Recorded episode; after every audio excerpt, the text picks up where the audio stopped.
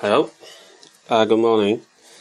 So today is a Saturday, and usually uh, we are not having any tradings on Saturday, right?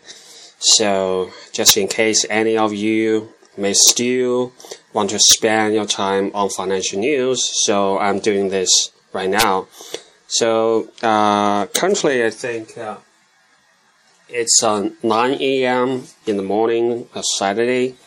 Uh, so last night, uh, uh, if you have already read the news, you should know uh, Europe stocks and also U.S. stocks they all fall, and the only market which is rising on Friday should be China and I, am not quite sure. I, I, haven't confirmed the other Asian country stock market. So I, as far as I know, China is one of uh, of those rising stock market.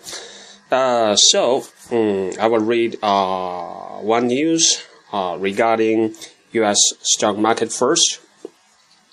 Okay, if you want to check exactly uh, how much U.S. Uh, stock market fall uh, you can yeah go to check check out the numbers. But right now, what I'm reading uh, here is uh, mainly about the Fed stimulus, and you may know next week it's uh, Tuesday and uh, Wednesday. There will be another Fed meeting, and uh, I think there could be that could be the reason that the market is wondering what kind of uh, new action the Fed will take, and that could be the cause for the uh, stock market fell uh, fall last night. So uh, here's uh, something regarding to the Fed stimulus. The U.S. central bank decided at its uh, December meeting to start cutting its monthly bond purchases by 10 billion to 70 billion. Three rounds of Fed monetary stimulus helped the S&P 500 rise more than 170% from a 12-year low in 2009. So you, you, you can hear this again. It's 170% from a 12-year low in nine, uh, 2009. The benchmark US stock index rallied 30% to a record last year, the most since uh, 1997. The advance has boosted equity valuations to near the highest level since 2009. The S&P 500 trades at uh, 15.2 times the estimated earnings of its uh, members more than the five-year average multiple of uh, 14.1 data compiled by yeah the by the news agency. The, the only reason I'm not mentioning the news agency here is uh, uh, you you may know that uh, some news agencies uh, not accessible um, when you try to use them.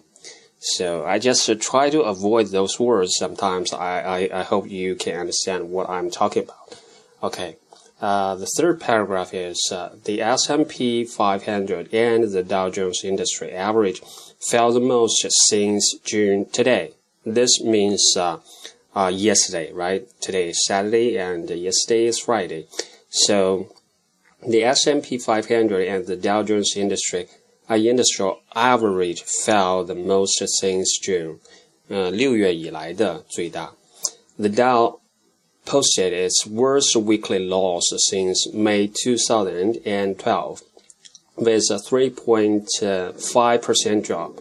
The gauge is down 4.2% for the year.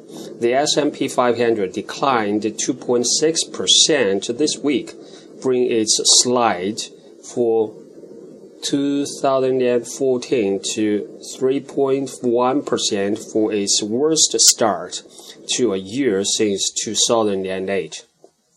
Okay, uh, this is uh, uh, almost all the part I want to read to you in this news. it's uh, mm, mainly about the Fed stimulus. And uh, uh, you should know next week on Tuesday and Wednesday there will be a Fed meeting. They could cut stimulus again, and that could be the causes for Friday falling on stock market in US and also Europe. Okay, that's it.